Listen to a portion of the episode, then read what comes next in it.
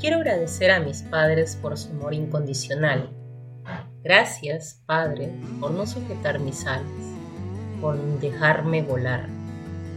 Gracias, Madre, por enseñarme a ser paciente y a decir siempre la verdad, lo que creemos firmemente que es el mensaje del Islam. Estoy muy orgullosa de ser la primera pastún, la primera pakistaní y la primera joven que recibe este premio. Estoy segura de que soy también la primera receptora del Premio Nobel de la Paz que sigue luchando junto a sus hermanos jóvenes. Quiero la paz para todo el mundo y mis hermanos y yo seguimos trabajando en ello. Llevo el nombre de la maravillosa Juana de Arco Pastún, Maralai de Maiwand. La palabra Malala significa inmersa en la pena, triste. Pero para darle cierta alegría, mi abuelo me llamaba Malala, la joven más feliz del mundo. Hoy soy muy feliz, porque estamos juntos por una causa importante. Este premio no es solo para mí, es para esos niños olvidados que quieren educación es para esos niños asustados que quieren paz. Es para esos niños sin voz que quieren cambio. Es tiempo de actuar para que esta sea la última vez que veamos a un niño privado de educación. La gente habla de mí de diferentes maneras. Algunos me conocen como la niña a la que dispararon los talibanes. Otros, la joven que lucha por sus derechos. Hay quien me llama ahora la laureada con el Nobel. Pero lo único que sé es que soy solo una persona comprometida y testaruda que quiere ver cómo todos los niños reciben educación de calidad, que quiere igualdad de derechos para las mujeres y que quiere paz en todos los rincones del mundo.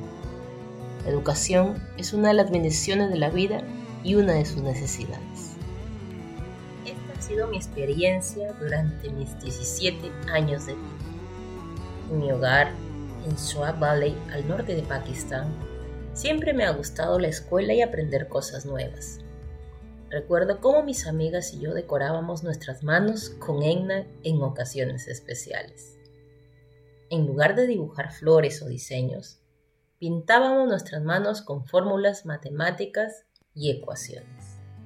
Teníamos sed de educación, porque nuestro futuro estaba allí, en aquella aula. Allí nos sentábamos y leíamos y aprendíamos juntas. Nos gustaban nuestros uniformes limpios y arreglados y nos sentábamos allá con los ojos llenos de grandes sueños. Queríamos que nuestros padres se sintieran orgullosos y demostrar que podíamos destacar en el estudio y alcanzar cosas que algunos piensan que solo pueden alcanzar los chicos.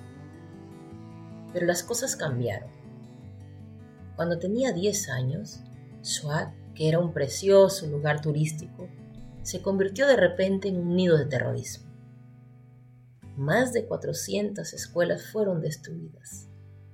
Se prohibió que las niñas fueran a la escuela. Las mujeres recibían palizas. Se mataba a personas inocentes.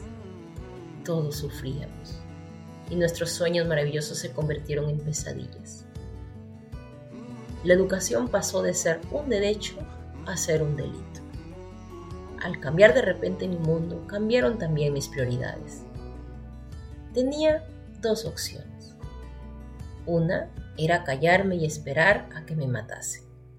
La otra, hablar alto y que me matasen entonces. Elegí la segunda opción. Decidí hablar alto.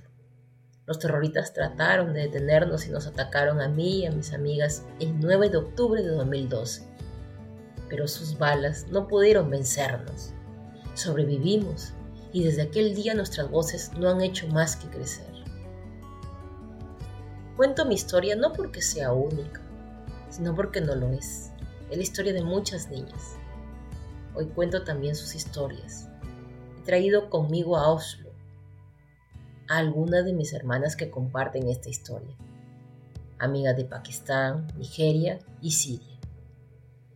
Mis valientes hermanas Shasia y Kainat Riaz, a las que también dispararon aquel día en Shoah. Ellas también han superado un trauma trágico. También mi hermana Kainat Son de Pakistán, que ha sufrido extrema violencia e insultos. Incluso mataron a su hermano. Pero ella no ha sucumbido. Y me acompañan jóvenes que conocí durante mi campaña Malalafun, que son ahora como mis hermanas. Son mi valiente hermana Siria de 16 años. Ella vive ahora en Jordania, en un cambio de refugiados, y va de tienda en tienda ayudando a aprender a niñas y niños. Y mi hermana Amina, del norte de Nigeria, donde Boko Haram amenaza y secuestra a niñas simplemente por querer ir a la escuela.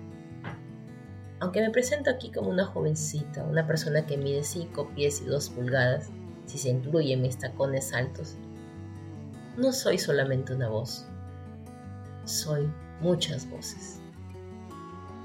Por eso, como dije el año pasado en Naciones Unidas, un niño, un maestro, una pluma y un libro pueden cambiar el mundo.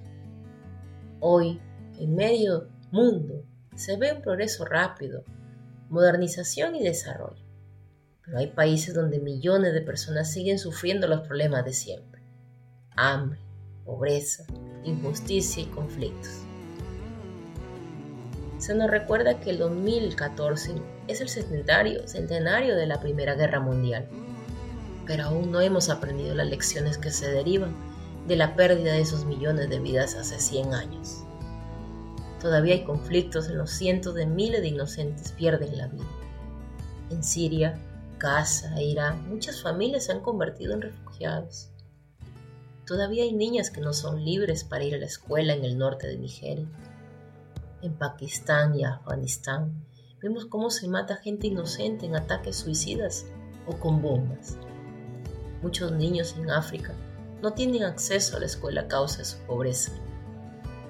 Muchos niños en India y Pakistán no tienen derecho a la educación a causa de tabúes sociales, o se les obliga a realizar trabajo infantil y se les obliga a las niñas a casarse.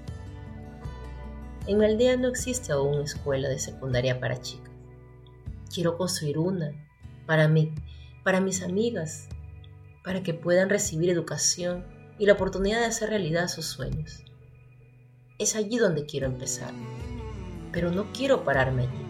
Quiero continuar esta lucha hasta que, hasta ver a todos los niños en la escuela. Me siento mucho más fuerte después del ataque que sufrí, porque ahora sé que nadie puede detenerme o detenernos, porque ahora somos millones los que resistimos juntos.